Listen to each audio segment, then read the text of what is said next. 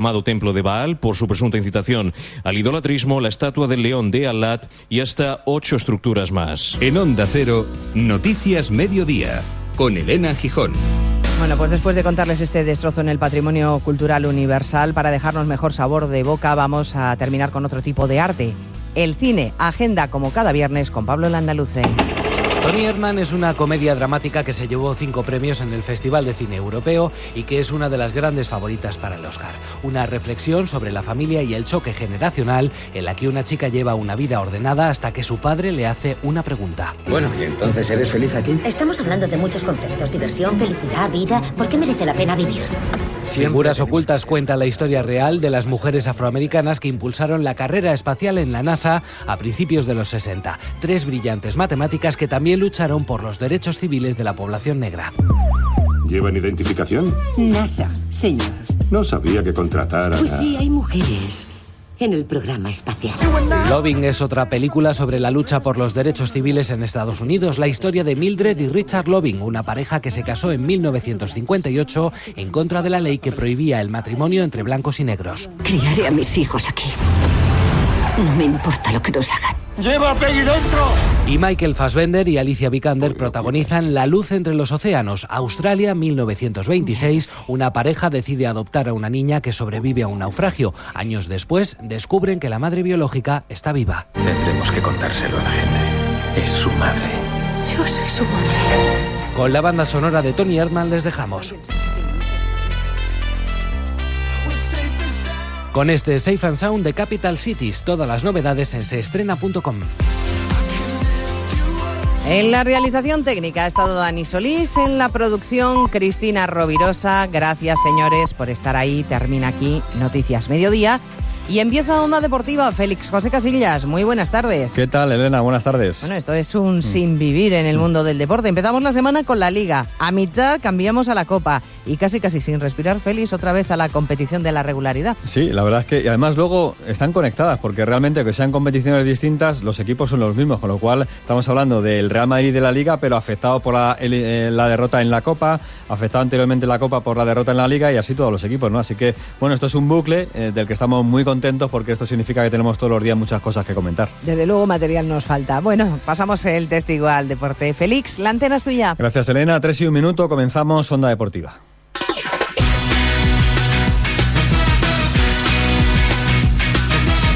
En Onda Cero, Onda Deportiva. Félix José Casillas.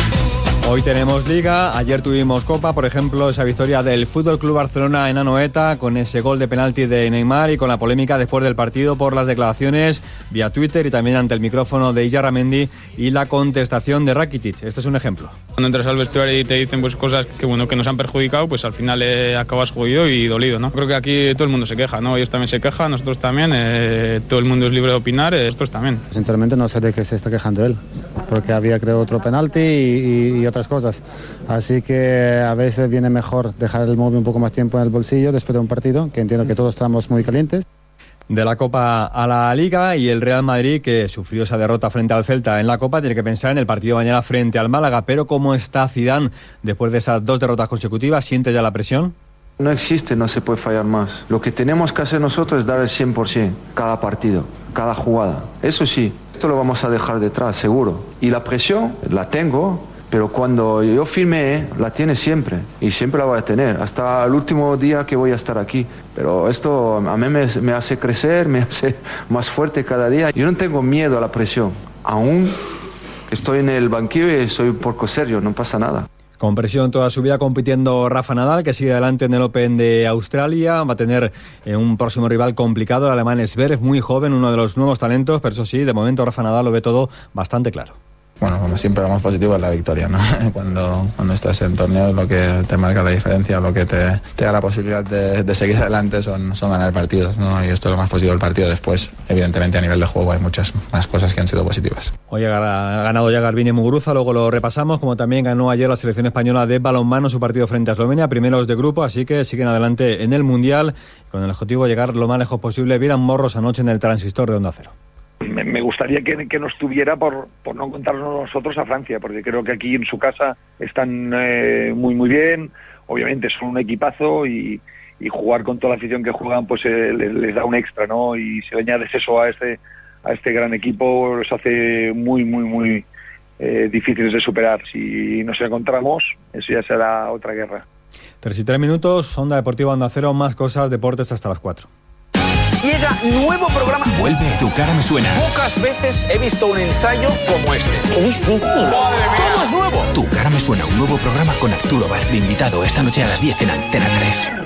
¿Te han puesto una multa de tráfico? Puedes pagarla y perder tus puntos o puedes llamar gratis a de vuelta y recurrirla desde 20 euros. Llama gratis al 900-200-240 o devuelta.es. Tú conduce. Vamos con la Liga, vamos con el Madrid que juega mañana a partir de las 4 y cuarto en el Bernabéu. Hemos escuchado a Zidane con el asunto de la presión, que más cosas ha comentado el técnico francés del Real Madrid, Fernando Burgo. Buenas tardes. Hola Félix, ¿qué tal? Buenas tardes. Con firmeza y contundencia ha abordado Zinedine Zidane la actual situación del Madrid tras las dos derrotas consecutivas. No estoy preocupado, ha dicho el técnico francés que ha pedido tranquilidad y ha defendido a capa y espada a Cristiano Ronaldo y Danilo, los dos jugadores más criticados tras la derrota ante el Celta el pasado miércoles. Y atención, que por primera vez se ha referido a lo que escribe y dice la prensa para justificar los citos a Danilo el pasado miércoles. Además, considera Sisu que su equipo no jugó tan mal, no mereció perder eh, el partido de Copa ante los Vigueses. Si jugamos peor, yo no creo. Yo creo que lo hicimos muy bien. Yo pensaba que, que el inicio de- del partido era pe- peor y al final no es así. La única cosa es que nosotros hemos tenido un poco fallo nuestro y el rival han tenido, han tenido dos, han metido dos. Yo no me voy a volver loco. Voy a seguir trabajando los jugadores lo mismo para sacar adelante eso y lo vamos a hacer. Zidane repite convocatoria y ha citado para esta tarde a las ocho y media en el Bernabéu a los 19 mismos futbolistas que ante el Celta, todos menos Coentrao, ni está ni se le espera, y los lesionados Bale, Pepe, James y Carvajal. Por cierto, sobre el colombiano, ha dicho el francés que el lunes ya va a trabajar con el equipo tras dos semanas sin parte médico, debido a unas molestias en el solio de la pierna izquierda. Llega el Málaga al Bernabéu con De Michelis, Keco y Johnny en la convocatoria. Este es el Gato Romero.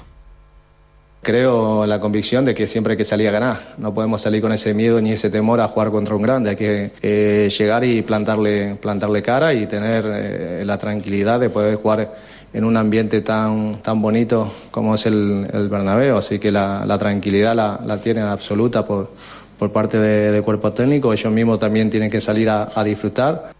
Vamos a Barcelona porque resaca todavía del partido de Copa ayer y pendientes también de lo que va a ser este fin de semana la visita a Ipurúa. Última hora, Alfredo Martínez, buenas tardes. Buenas tardes. Más de nueve años después, más de 3.500 días después, el Barcelona rompió la maldición de Anoeta y lo hizo con un gol de penalti de Neymar. La polémica rodeó el choque frente al conjunto Chuñurdín y además se llevó por delante la lesión de Andrés Iniesta, que sufre una pequeña lesión muscular en el sóleo de la pierna izquierda, que le descarta para el partido frente al Eibar, pero que le hace ser duda para el encuentro de vuelta, que el Barcelona encarriló y que, por tanto, enfila camino de las semifinales. Así lo ve el técnico del Fútbol Club Barcelona, Luis Enrique. Se nos plantea la eliminatoria claramente con el mismo objetivo de siempre. Hay que marcar en, en casa, hay que ganar el partido y, y olvidarse de, de esta renta que, que traemos. Sin tiempo para la recuperación, el Barcelona sigue preparando los próximos compromisos. Hoy ha vuelto al trabajo con las molestias que también tenía Diñe con la baja de Rafinha y con una última sesión preparatoria mañana. Viajarán el próximo domingo a Ibar para intentar seguir manteniendo toda la presión en el Campeonato Nacional de Liga. De momento, rota la maldición de Anoeta, el Barcelona ha arrancado poderoso este mes de enero del 2017. El Atlético de Madrid también ha vuelto al trabajo esta mañana después de la victoria 3-0 frente al Eibar. Lucas Hernández ya tiene el alta médica. Simeone hablando de esa victoria frente al conjunto armero y lo que supone para su equipo. Me pone contento el triunfo de hoy, me pone contento la respuesta del equipo a un partido importante y me pone contento mm, cómo se sigue compitiendo desde hace cinco años. Después un número más o un número menos quedará como siempre decimos para el día que no esté para observarlo.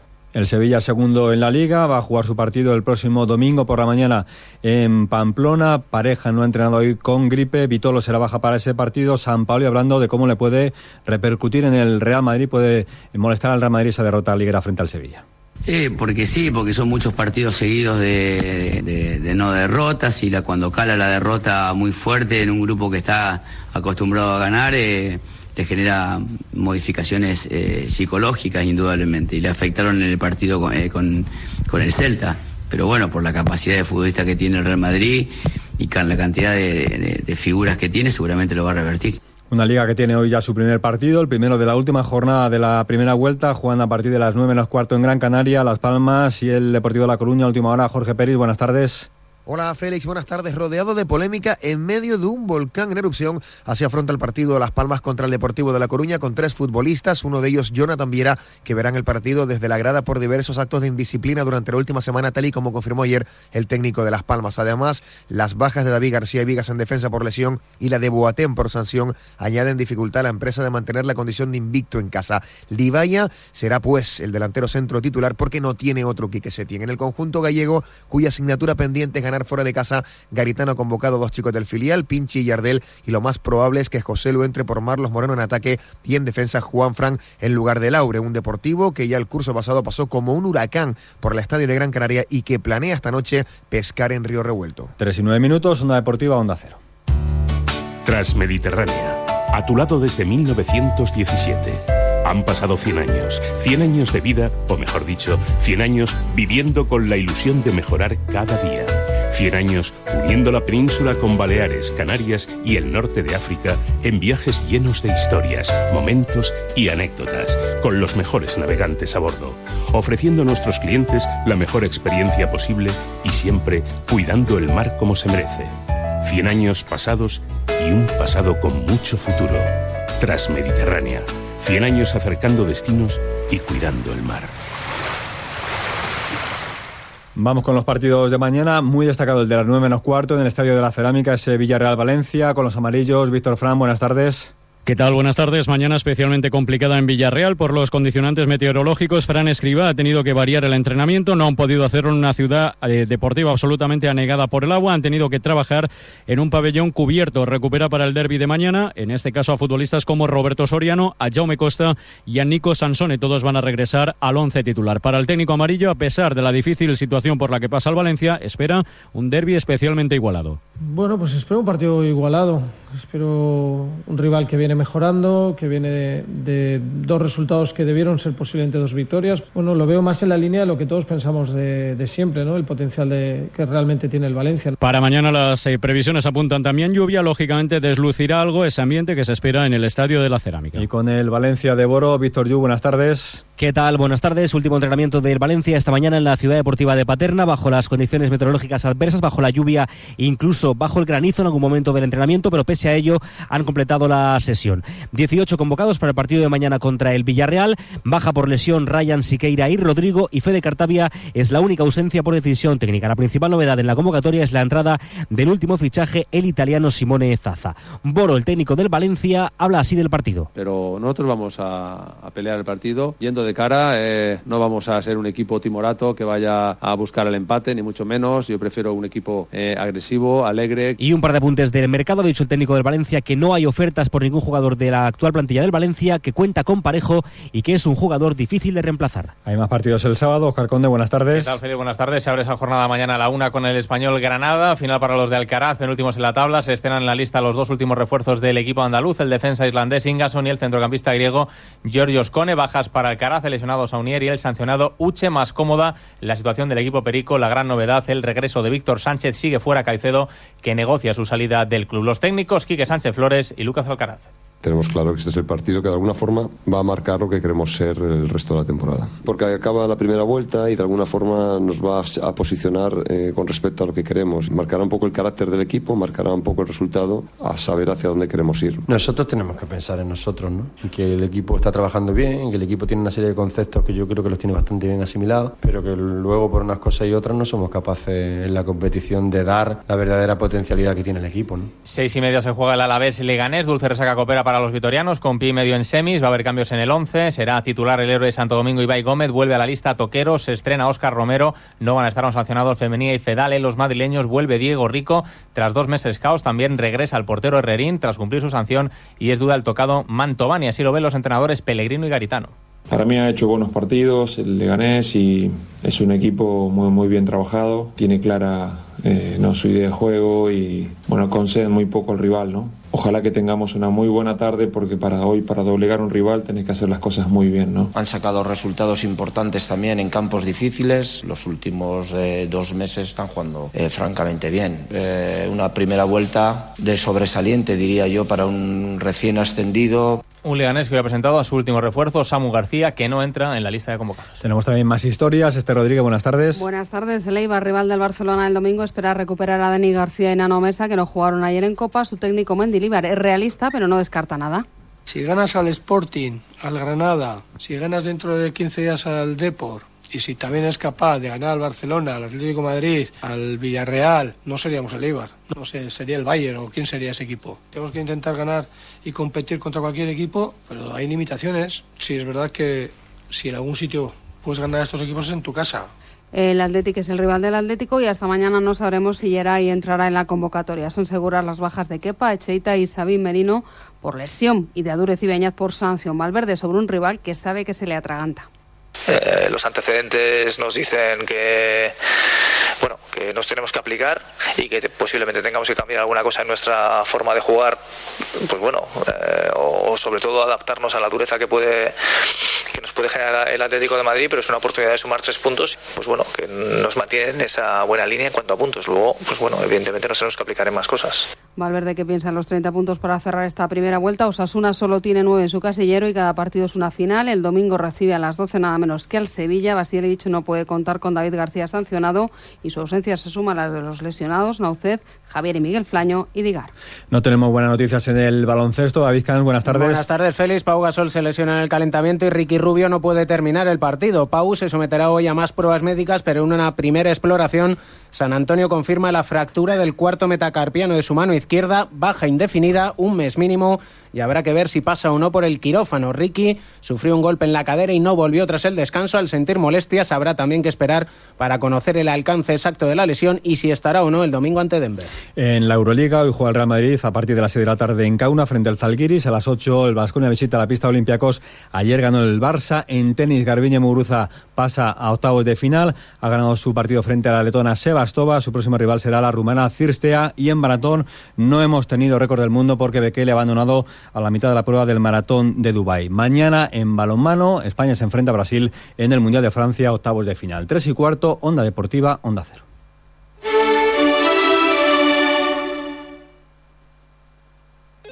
Onda Cero. Extremadura.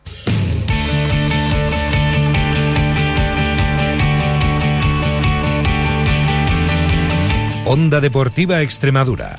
Juan Romero.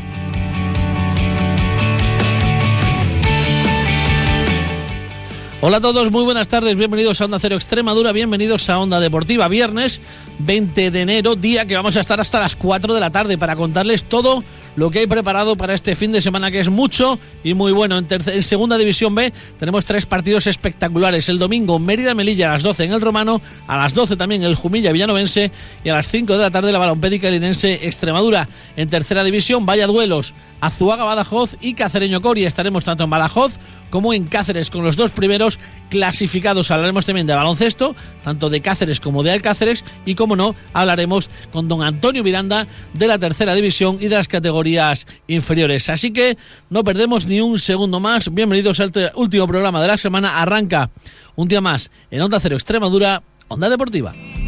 Eran otros tiempos, era otra la historia. No había medallas, solo hambre de gloria. Solo se jugaba por la camiseta, como en el potrero, taquito y gambeta. Y vino una copa, llegó la primera, con el matador envuelto en banderas. La gente alentaba en cada partido, hubo un papelito por cada latido. Tanta gloria, tanto fútbol desplegado comenzamos el programa de hoy, como les decíamos en titulares, hablando de la segunda B. Para ello vamos a repasar los tres partidos que tienen por delante este fin de semana los equipos extremeños. Vamos a comenzar por el que juega como local el domingo a las 12 del mediodía en el Estadio Romano. Bueno, pues el Mérida recibe al Melilla, un equipo que ya le infligió una, una severa derrota en el partido de la primera vuelta, 4-0. Y bueno, pues no sé si buscará devolverle todos los goles, pero al menos sí eh, esa derrota y los tres puntos que son vitales para el devenir a corto o medio plazo del equipo romano en la, en la liga. Para ello vamos a hablar con nuestro compañero referente en las redes sociales para la afición del Mérida, solo Mérida de Javi, buenas tardes. Buenas tardes, Juan. Bueno, ¿cómo se presenta ese, ese Mérida Melilla?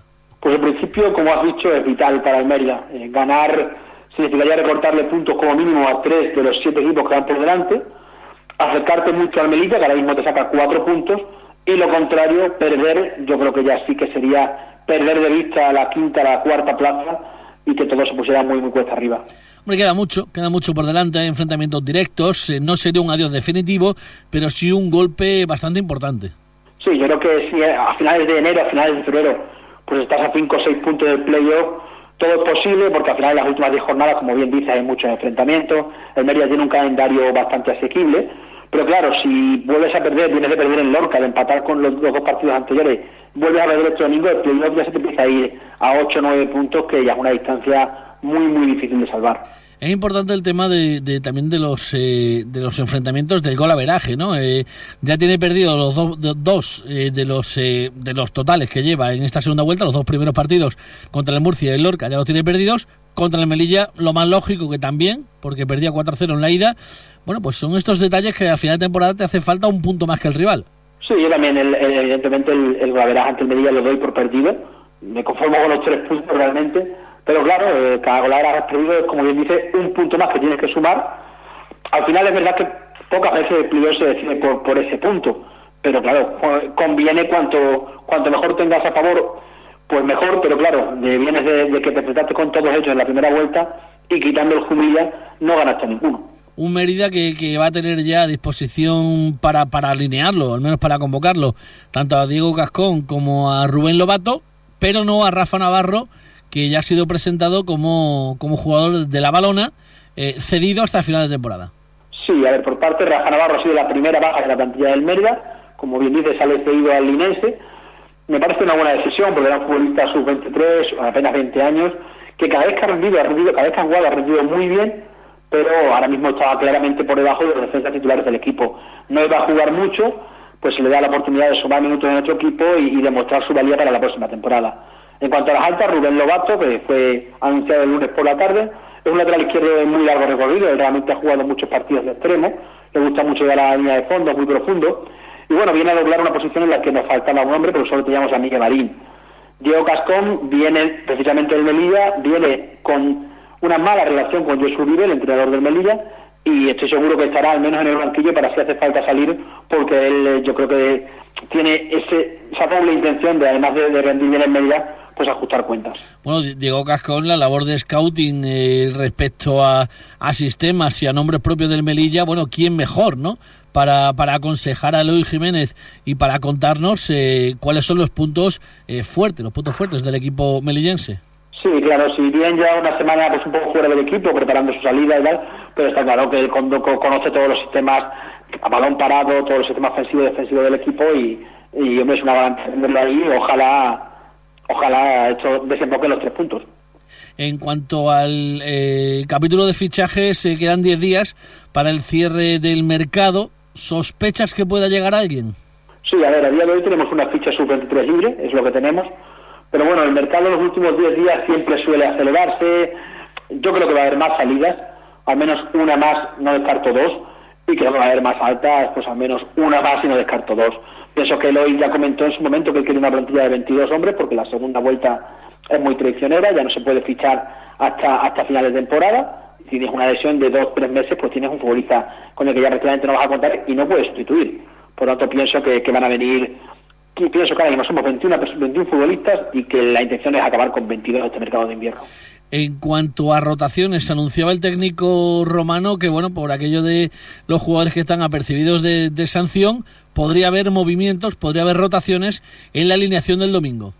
Sí, pienso que va a haber cambios de alineación. Primero porque el equipo se ha atascado un poco, ya tres partidos sin marcar. Por tanto, más allá de, tarjetas y de cansancios, hay que buscar algo nuevo, porque lo, que estamos haciendo en los últimos 270 minutos no ha funcionado Pienso que va a haber cambios en todas las líneas. En la línea de atrás hay que tener en cuenta que tres futbolistas están apercibidos de sanción, por tanto, quizás es el momento de que al menos uno de los dos centrales rote. Tenemos ahí a José Placeres que dejó de jugar, pero realmente no, no era lo que peor estaba rindiendo, pero claro, se, se asentó bastante bien la pareja Augusta y Monjil.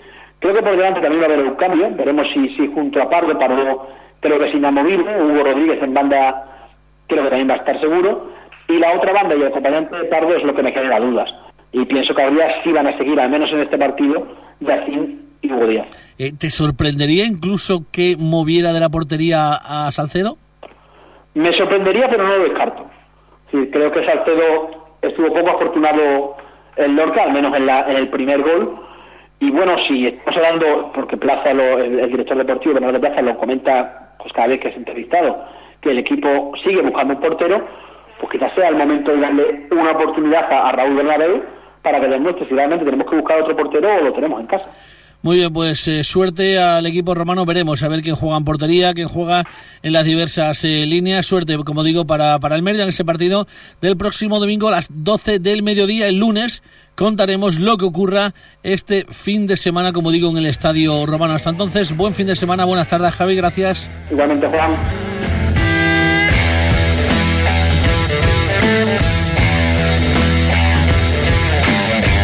Pues hablamos ahora también del Extremadura, que bueno, pues se viaja hasta la línea de la Concepción para medirse a la balompédica linense. Iván Benítez, buenas tardes. Hola, buenas tardes. Bueno, pues eh, tenemos eh, a un Extremadura que bueno, pues se mide, como digo, a la balona en un partido creo que de más de tres puntos. Sí, la verdad es que como yo te decía el domingo, a partir de, de ahora viene un partido de más de tres puntos. Yo creo que si ganamos metemos en serios problemas a la balona y si caemos pues volverán las dudas y la incertidumbre de nuevo.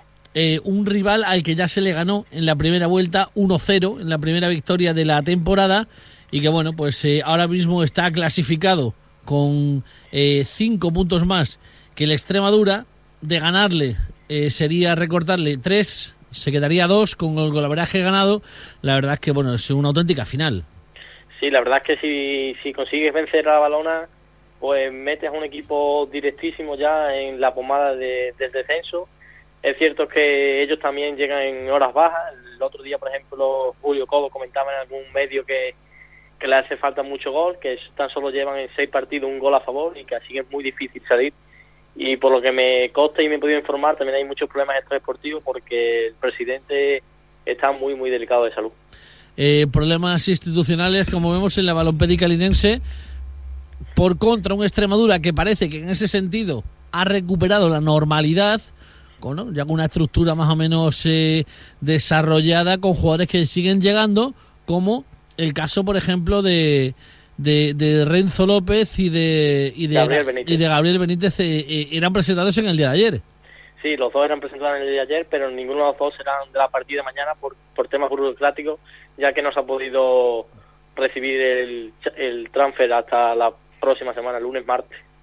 Se han Eh. entrenado con normalidad los dos, pero no ninguno de los dos entrará en convocatoria. Sobre todo ilusionante, imagino, el fichaje del delantero.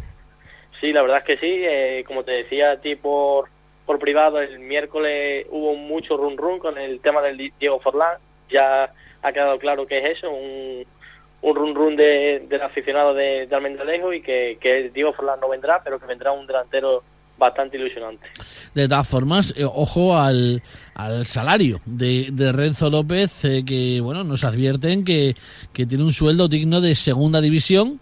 En este caso, bueno, pues no sé si se ha bajado él los propios emolumentos o, se está apostando fuerte por este por este jugador, pero bueno, eh, cobra mucho más de la, de la media de cualquier delantero también de, de la segunda división B. Señal también de que es un gran jugador. Sí, la verdad es que sí, la verdad es que aquí por lo menos se ha vendido como un jugador apetecible, un jugador joven con, con muchísima proyección, que incluso podría hacer su 23, podría intervenir en algún domingo con el filial, en el caso de que el, el- el equipo de Luis Mi Patiño necesite para también conseguir la, la seda permanencia. En cuanto a futuribles, eh, imaginamos la espera de, de ese eh, deseado delantero y cerraríamos el capítulo de, de incorporaciones, pero no sé si el de salidas. El de corporaciones seguro, el de corporaciones están tratando de, por todas las vías, cerrar cuanto antes el futurible 9 y la salida a priori también se van a, se, cerrarían, a no ser que algún jugador empiece a, a, ver que no va a tener minutos y decide cambiar de aires. Eh, aficionados para la línea es un lugar eh, bueno pues bastante interesante jugar con ese peñón de Gibraltar al fondo la verdad es que bueno es una cosa eh, bastante curiosa y sobre todo bueno pues eh, creo que dos autobuses los que los que van a, acompañar al, al Extremadura a la línea sí hay dos autobuses completos y unos 10 o 12 coches que saltan de tremendo lejos yo creo que la gente sigue respondiendo. Yo creo que es ahora mismo y siempre ha sido el principal aval de la Extremadura y más ahora que si hace tres semanas tú cualquiera preguntábamos que en la jornada 1 o jornada 3 de la segunda vuelta iban a desplazarse 250, 300 espectadores fuera de casa para ver un equipo que era eh, claro candidato al descenso y penúltimo en la tabla clasificatoria, pues podríamos llamarnos locos. Muy bien, pues eh, muchísima suerte eh, para la Extremadura, para ese partido frente a la Balona. Como digo, más de tres puntos, porque son cinco lo que le separa. Y yo creo que si, si consigue una victoria, eh, hablamos de que era imposible. Pero si se consigue una victoria, bueno, la pelea por la permanencia está ahí. Sí, sí, si consigue una victoria se va a abrir muchísimo. Y más sabiendo que sumaría 7 de 9 y la semana siguiente recibes a otro rival directísimo como es el Recreativo de Huelva. Mm. Muy bien, pues eh, vamos a ver, ¿no? Si se engancharán dos eh, triunfos ahí, como dicen, ¿no? Con equipos de abajo, la balona, el recreativo, vamos paso a paso. Vamos a, sumar tres puntos eh, en la línea el próximo fin de semana y luego pensaremos en el, en el, en el recreativo. Iván, suerte para el partido del fin de semana, lo contamos el próximo lunes. Hasta entonces, buen fin de semana, buenas tardes. Muy bien, buenas tardes.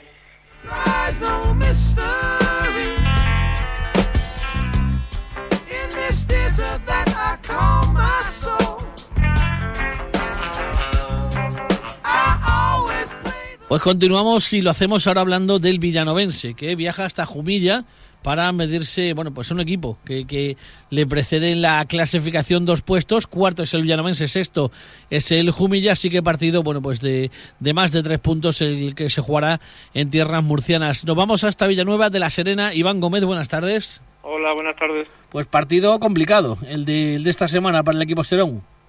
Sí, a diferencia de otra semana, lo que suele decir yo, yo creo que mínimo, mínimo, mínimo tiene que ser, tiene que sacarse un punto de allí, ¿no? Con el tropezón de la semana pasada, los que están por debajo están apretando y lo que tú has dicho, ¿no? Que el Jumilla también es rival para intentar meterse entre los cuatro primeros, así que yo creo que mínimo tiene que ser un punto, que puede ser que luego le recorten los de abajo, pero al menos el, el Jumilla no le recorta y luego la siguiente semana aquí pues se podrían sacar otros tres puntos que den un poco de aire, ¿no? Pero ya te digo que yo creo que es un partido para mínimo venirse con un punto. Ojo también con el tema del golaveraje porque estos eh, marcadores empiezan a ser importantes.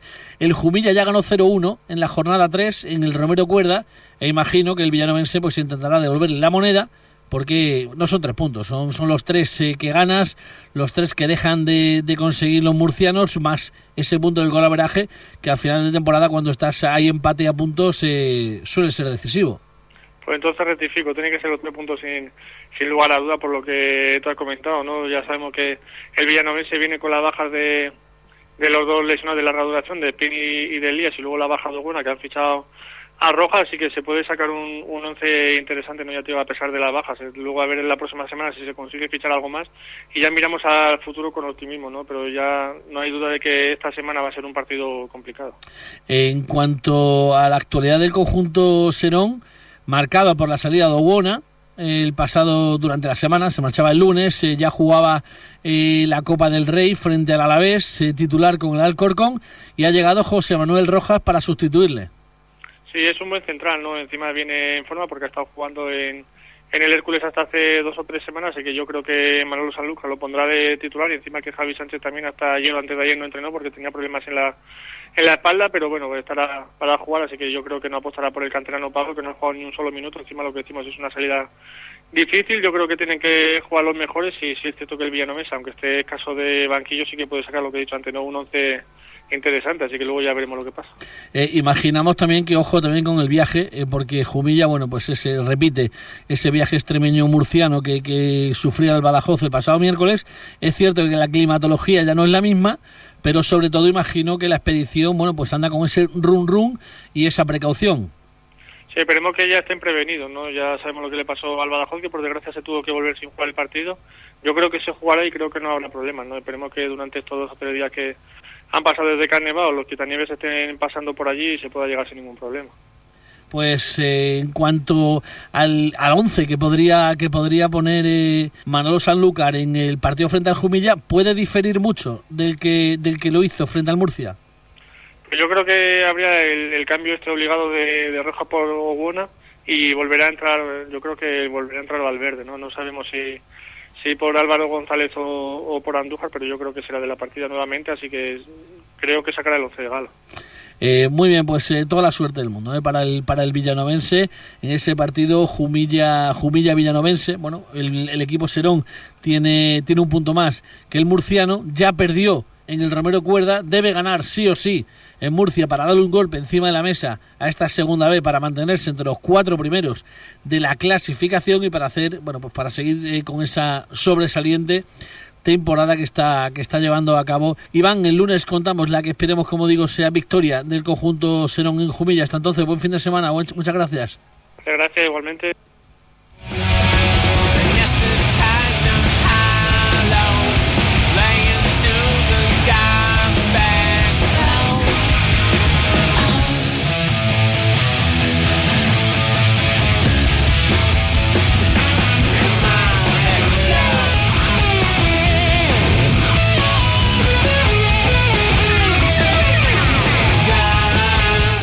Continuamos, como les decíamos, eh, hablando en este en este caso. Eh, bueno, pues vamos a hablar de, del Club Polideportivo Cacereño y para eso tengo ya a mi compañero Jesús Serrano. Jesús, buenas tardes. Buenas tardes, Juan. Bueno, pues eh, un cacereño que recibe al Coria el domingo a las 12 en el Príncipe Felipe. Sí, bueno, se vuelve a dar lo que hace mucho tiempo no se daba, ¿no? Juega el cacereño frente al Coria el domingo a las 12 y el Cáceres con baloncesto también juega contra el líder de Oviedo a las 12 y tú, como tú bien sabes, muchos aficionados son tanto de un equipo como el otro y tendrán que elegir a qué, a qué escenario van.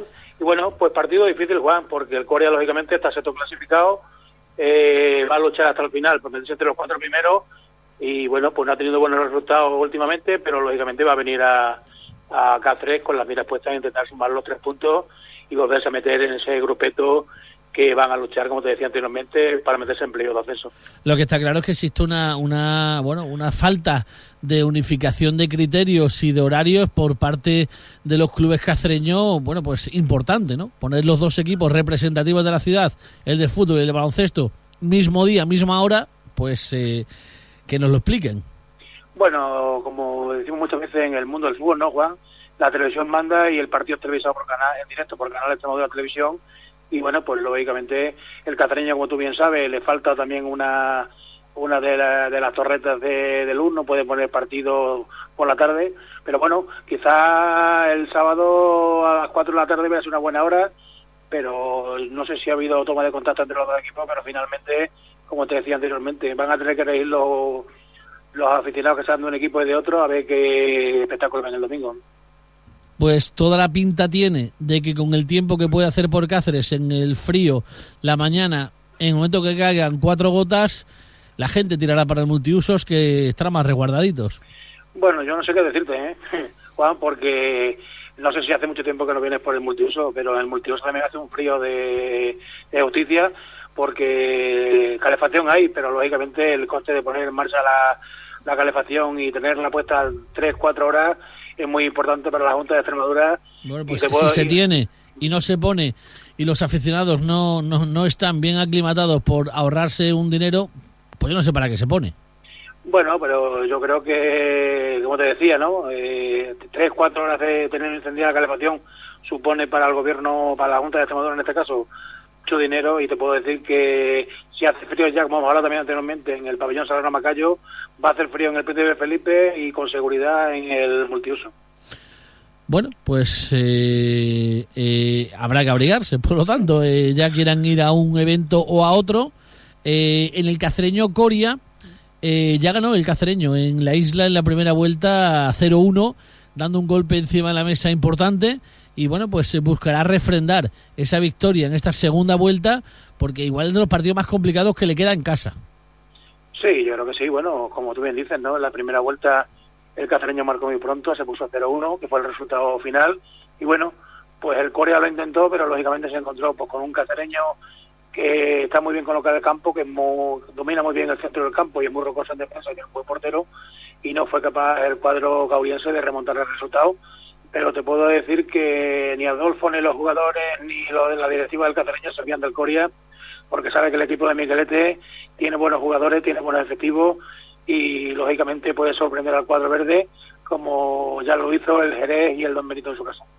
En cuanto al 11 que, que, pusiera Adolfo, eh, todos disponibles, ¿no? Bueno, menos Fran Minaya, que eh, eh, tiene una, una lesión que le va a apartar, tiene un, un 15 y le va a apartar tres semanas de la competición, pues creo que va a repetir el mismo equipo, porque cuando las cosas salen bien, pues dicen los entrenadores que no se cambian, ¿no? Quitando a Fran Minaya, yo creo que va a repetir el equipo que se arroyo. En cuanto al mundo del baloncesto, Cáceres, como decimos, 12 del mediodía frente al líder de la tabla, Universidad de Oviedo, un equipo muy fuerte. Eh, que sorprende, la verdad, también estar ahí en, esta, en estas alturas ya de temporada, pero bueno, está demostrando el equipo asturiano ser un equipo muy, muy, muy fiable y sobre todo muy regular.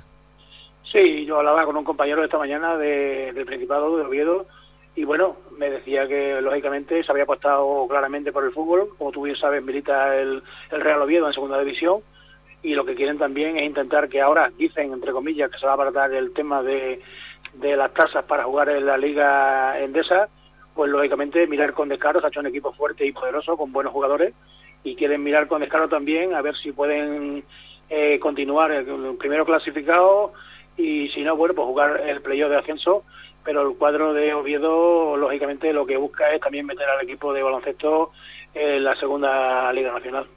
Por su parte, las chicas del Alcáceres viajan hasta Girona para enfrentarse al Spar City Lift. Ojo también al desplazamiento, porque en Girona estaba nevando hasta hace muy poco. El desplazamiento es muy largo y bueno, pues habrá que tener también cuidado. Sí, bueno, eh, el domingo a las seis de la tarde cuando va a jugar el cuadro de, de Jacinto Carvajal en Girona y bueno, pues adelantan un poquito el viaje, Juan, a, Girona, porque lógicamente, como tú bien sabes, el 9 de febrero viajan para jugar por primera vez un equipo extremeño la Copa de la Reina y bueno, pues una, una buena piedra de toque para el, cuadro cacereño enfrentarse al segundo clasificado, que en la primera ronda lógicamente va a quedar exento con Perfumerías Avenida porque son cabezas de serie, pero creo que bueno, que el cuadro de Jacinto puede dar el dos de pecho. Ya fue casi capaz de ganarle al todopoderoso eh, Perfumerías Avenida en Salamanca y van a ir con las miras puestas y seguir rodando, conseguir esta victoria que hipotéticamente todo el mundo decimos que puede ser definitiva la novena para mantener la categoría, buena piedra de toque y bueno, pues lógicamente decirte que se está trabajando más en la llegada de un base, de una, de una base, porque se lesionó la base portuguesa que venía el, el, Alcácer, y bueno, se está trabajando. Hay prácticamente dos vías abiertas dos bases de categoría que pueden llegar al, cuadro cacereño y yo creo que para este partido no, pero quizá para el siguiente en casa pueda tener Jacinto Carvajal una nueva base a sus órdenes. Bueno, pues eh, que sea así, que se acierte sobre todo. En este tema de, de fichar hay que acertar porque es con lo que te va a jugar el final de temporada, que es la parte importante, como digo, del, de año. Suerte tanto al Cáceres como, como al equipo de, Cáceres en baloncesto. Y bueno, pues en fútbol, Cacereño Coria, que gane el mejor, por supuesto, dos equipos extremeños. Y bueno, pues lo contamos si te parece el lunes. Hasta entonces, buen fin de semana, Jesús. Buenas tardes. Igualmente, Juan.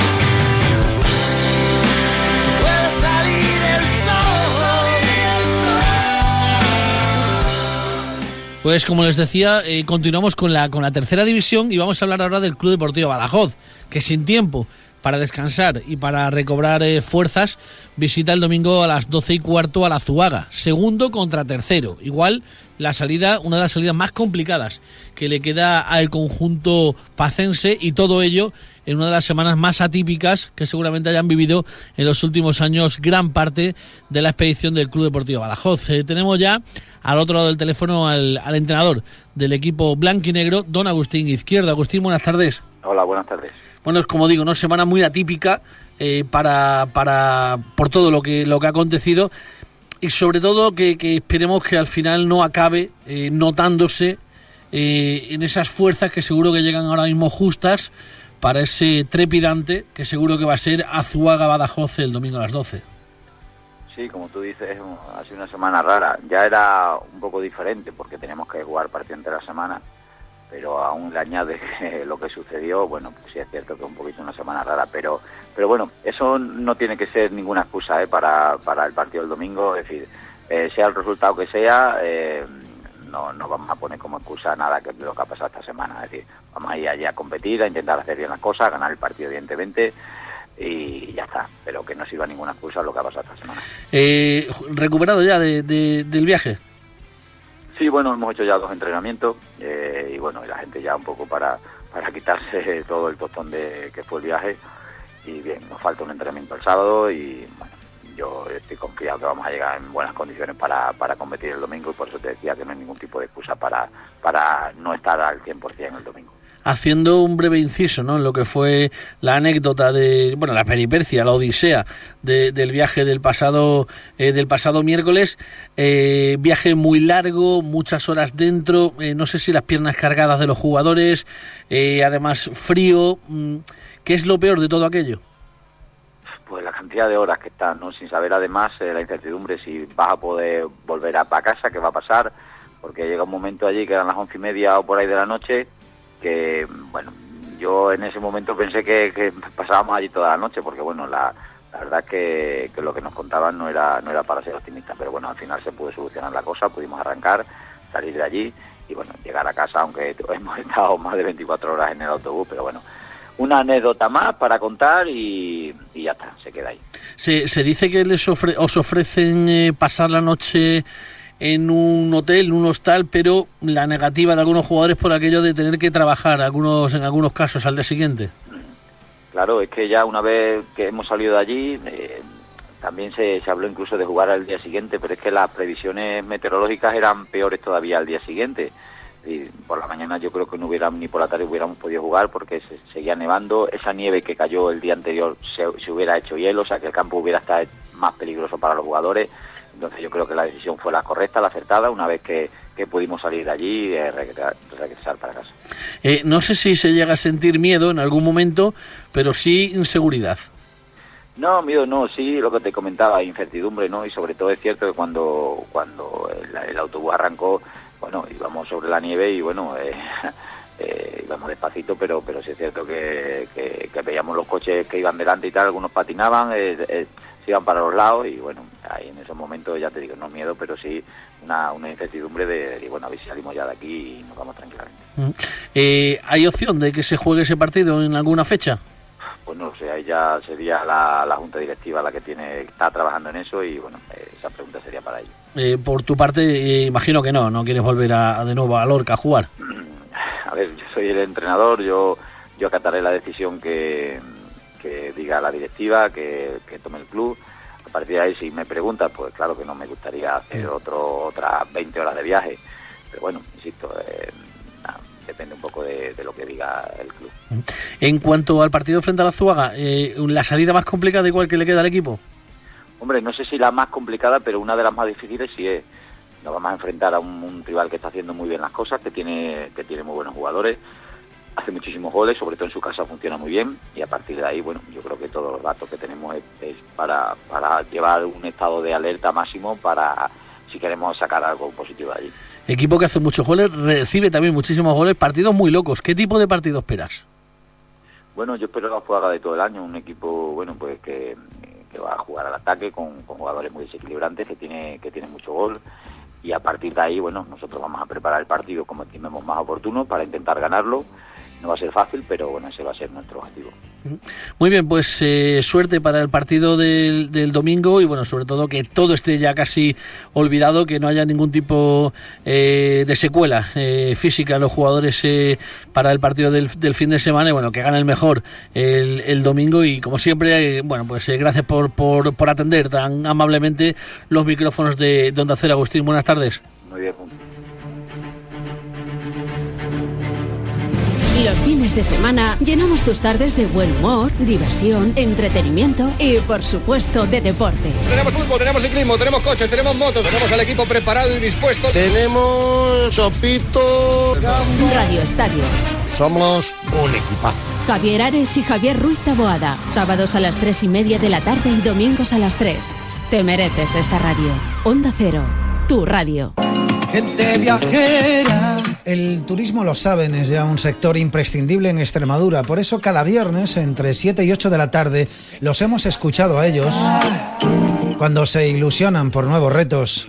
Interesante incluso que eh, personas que han entrado nuevas en la gestión de todo lo que es Extremadura eh, tengan ese entusiasmo hacia este sector. Cuando defienden nuestros paisajes. Somos un, un paraíso, un tesorito, y bueno, pues con, con las actividades que se van, que están programadas, pues yo espero que, que acuda mucha gente. Cuando miramos al cielo sabiendo que el agua es vida. Bueno, estamos expectantes a que lleguen las primeras lluvias y con eso, pues bueno, cambio, con el cambio de estación. Cuando premian nuestro trabajo. Tenemos el 18 Geoparque y estuvimos casi hora y media esperando que llegara nuestro informe y la verdad es que fue... Seguros de que tenemos algo único. Pues indudablemente, la verdad es que será una gozada poder disfrutar de estos días, eh, además en un entorno un entorno además único. Cuando vemos recompensado el esfuerzo. Pero también es cada día mayor el número de, de visitantes que tenemos para, para, disfrutar de nuestro... Cuando vendemos lo nuestro con convicción. De que Extremadura es agua y Extremadura es un destino estival singular, de turismo tranquilo, de turismo slow, de turismo... Por eso seguiremos oyendo sus voces,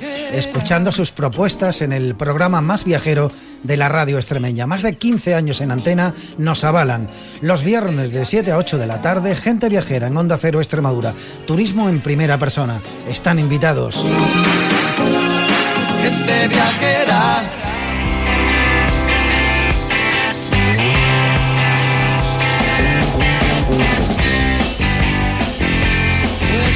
Lo hacemos ahora hablando con nuestro compañero Antonio Miranda, bueno, pues eh, de lo que es el fútbol amateur de la tercera división, por así decirlo, hacia abajo. Categorías como primera y segunda extremeña, categorías juveniles y demás. Don Antonio Miranda, buenas tardes. Buenas tardes, saludos cordiales a todos los oyentes de Onda Deportiva de Extremadura.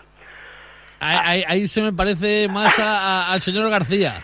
Sí, eh, te dije que por privado que la entradilla de hoy va a dedicar a Alfonso Abé para no, que, que, también, la diferencia de... Que también tiene un soniquete, también sí, tiene un soniquete parecido soniquete, también, por eso esas querido.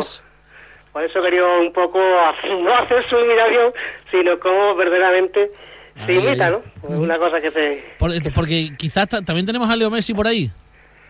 Eh, sí, tenemos a Messi. eh. La verdad es que bueno, es una es, es una amalgama de, de, invitaciones que algún día algún día sacaremos a relucir también, ¿no? En, en este espacio. Ahora tenemos poquito tiempo, así que pone, metemos la cuarta, la quinta, ahora la meteremos sobre menos cinco, meteremos la quinta, de momento con la cuarta yo creo que nos vale. Vamos allá. Bueno, eh, había hablado de un poco de tercera división, sobre todo con los dos primeros, el cacereño y Badajoz. Lo último que has hablado con Agustín, la verdad es que a mí me parece una mm, tontería. Bueno, a ver, te obliga la federación a ir porque dicen que hay una multa, ¿no? Yo la verdad es que la Copa Federación sigo sin, sin entenderla cuando dicen que a partir de ese final sí te lleva dinero. Más que a los equipos que han quedado, bueno, vale, sí, vas a hacer, hacerlo y, y, no te queda más narices, ¿no? La verdad es que es una cosa, y lo hemos hablado muchas veces, Juan, y, y los oyentes creo que están de acuerdo con nosotros. Eh, una Copa del Rey al estilo como hacen en Inglaterra a partido único. Y así eh, se quitan de doble partido si favorecen a los grandes, no favorecen. Son tantos años dándole la vuelta al mismo tema que, bueno, al final acabas por pensar que no les interesa, ¿no? Eh, a partido único habría equipos grandes que se podrían llegar a quedar fuera.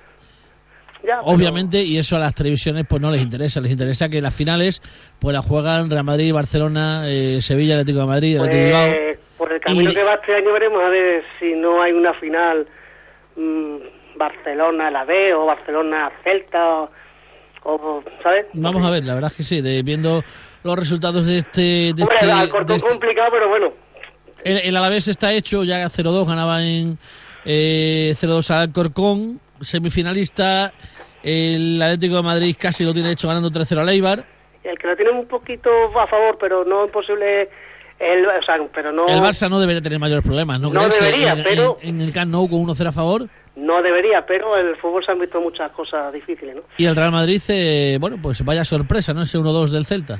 No, el Celta también está haciendo un buen, un buen papel, hombre. El Celta de Berizzo, los años que lleva entrenando el argentino, la verdad que lo está haciendo bastante bien. Que nos enrollamos más que una persona, Juan, que vamos ahí a Con, meter con la tercera, quinta, ¿no? que vamos a meter la quinta ya mismo. bueno, que eh, hemos dicho que Cacereño y Badajoz ganaron sus partidos, el Badajoz que se adelantó pronto en Fuente de Canto, y el Cacereño le costó algo más en Arroyo. Empataron con sorpresa por los dos, el tercero y el cuarto, Azuaga y Don Benito, que empataron ante la Estrella y Extremadura B, y eso lo ha aprovechado el Jerez, que pasito a pasito ya se ha colocado quinto vuelve a punto con el Don Benito al ganar su partido en Pueblo Nuevo.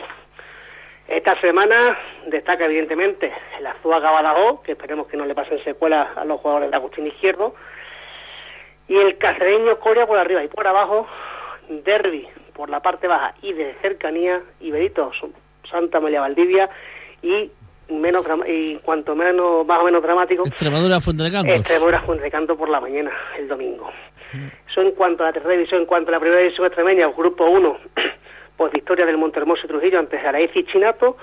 El Ciudad empató ante uno de los de abajo, que es el Moraleja, y que sale, y que con esos resultados últimos sale de la promoción de ascenso, ya que Mejada y Diocesano ganaron sus partidos al Plus Ultra y Navalmoral. En cuanto a esta semana, pues Montermoso Olimpis Peleño, San Jorge Trujillo, La Urde Miajada y Ciudad Diocesano, que juegan eh, quinto contra cuarto. En cuanto al grupo segundo, bueno, pues la Fuchar ha vuelto a coger la senda del liderato como a principio de temporada. Le ganó en un partido muy apretado ante Santa Marta 3 a 2. Se ha puesto segundo el Oliva al ganar al Pacense, y por lo que se ve y me cuentan, o nos cuentan que un partido algo polémico. El conjunto de Tinín perdió en el último minuto. El Talavera, que es tercero, empatado con el Oliva, empató en uno de los partidos importantes con el Valverdeño y se ha puesto cuarto el Guadiana al empatar al Gébora. Esta semana hay un Deportivo Pacense Puebla, Gébora Talavera y Val de la Calzada Guadiana. Grupo 3, pues nada, sigue victorias mm, contundentes tanto de Captura como el del Emérita ante Ribereña y Quintana respectivamente y pinchazo del San Serván eh, que empató en su salida al Lilipense y sobre todo la sorpresa del Almendalejo que perdió en su visita a, a la Siberia ante el Telarrubia por dos goles a uno. Esta semana 2-0, el Guareña del Berlanga. el Guareña le gana al Berlanga, Paquito otra vez me dicen, me Un cuentan golito que- de falta muy muy bueno. Luego te lo paso por Twitter. yo he visto mm, tres goles mejores, no sé si, no sé, a ver, sí, igual los hay mejores, yo no digo que no. Yo he visto pero, pero dos partidas, muy dos bueno. ¿eh? gol- tres goles en el Gironense Fornacense. El, el primero de falta es Corada, que marca Norbe. El tercero del Girena, que lo marca otra vez Norbe, recibe el medio campo, se va de dos y le pega un zapatazo de 30 metros. Y el quinto gol, yo creo que centra el chaval, eh, más conocido eh, por Basi. Yo creo que centra el chaval, no lo sé. Y centro Chus en Verena y gol, ¿sabes? O sea, un buen gol. Eh, eso por ahí. Y, y nos quedaba por decir que esta semana hay un Almendalejo de América el domingo a las 12. Coinciden en tiempo y hora, pero por separar por 10, por 50 metros con la Extremadura de Fuente de Canto. No sé si arrastrará o no arrastrará afición. Tenemos el San Serván Generense, Campanario Captura, Derby de La Serena y también importantísimo el Derby Quintana y Lipense que pueden, ojalá que no pase nada, pero es un derby calentito. Rapidísimamente, Eh, segunda sí, sí, rapidito. En segunda división extremeña, por el grupo 1 se ha colocado líder el Captura B al ganar su partido, ya que el Bienvenida perdió fuera de casa. En el grupo 2 el Torbiscal le ganó eh, ante un rival directo como la Cruz Vienovense. Y le sigue el Herrera al ganar al, Carballo, al Garbayola por 10 a 0 y con 8 futbolistas el conjunto visitante. En el grupo 3, el Villar del Rey, el Villar del Rey perdía ante 700 personas, 200 de ellas de Villar del Rey en ante el Pueblo de Obando en Novandina por 2 a, a 0. Eh, se coloca líder el Albuera por diferencia de goles general, todavía el particular no se ha jugado. En el grupo cuarto, pues el Herbar, a pesar de su derrota ante el colista, sigue líder.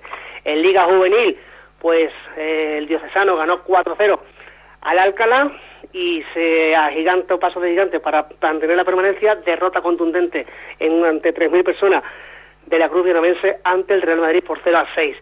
Esta semana, pues, eh, la Cruz Vironense juega el domingo ante el Alcorcón, repite en casa y el diocesano va para enfrentarse al Casarrubuelos.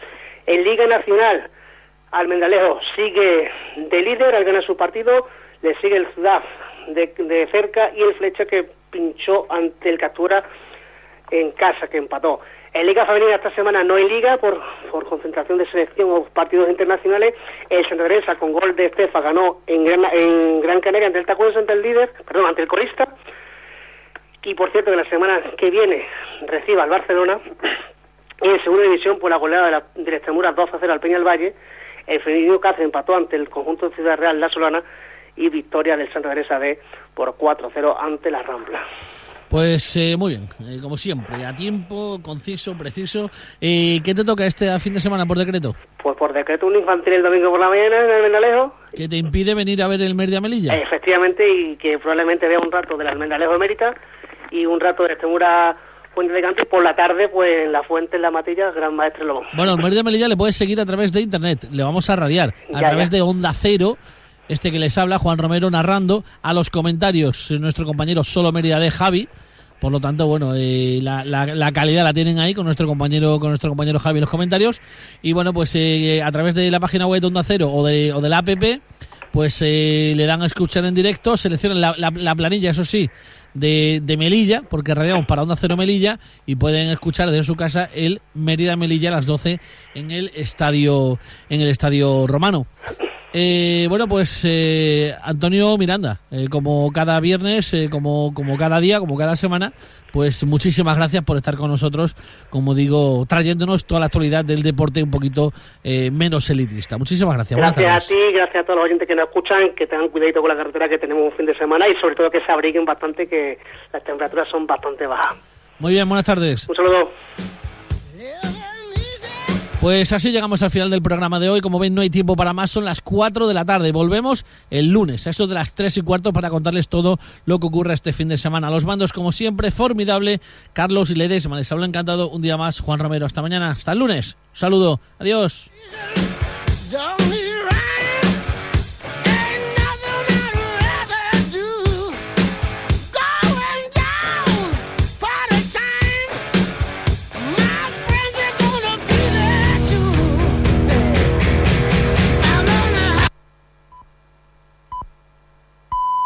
Las 4, las 3 en Canarias.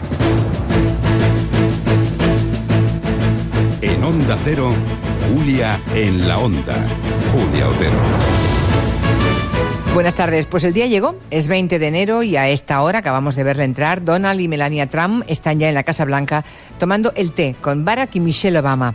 La liturgia en el relevo presidencial en el país más poderoso de la Tierra está perfectamente definida. Se lo iremos contando paso a paso aquí a partir de las 5 de la tarde cuando el té ya habrá finalizado y estará muy cercano ya el solemne juramento en las escaleras de la puerta oeste del Capitolio. En espera de ese momento, le resumimos ahora otras noticias de la jornada con Rafa Noblejas. Buenas tardes, Rafa. Hola Julia, buenas tardes. Desde luego de lo que más estamos hablando en nuestro país es del temporal y de las muchísimas incidencias que está provocando. La nieve sigue causando problemas en muchos puntos de la red de carreteras tras una noche infernal para miles de personas que la han pasado atrapadas en sus vehículos y en varios trenes. A eso hay que añadir localidades incomunicadas y cortes que han dejado sin electricidad a miles de vecinos. El ministro de Fomento, Íñigo de la Serna, empezaba el día pidiendo disculpas a los afectados en más de uno y tras el Consejo de Ministros ha reconocido que la gestión ha sido mejorable, aunque la situación era extraordinaria.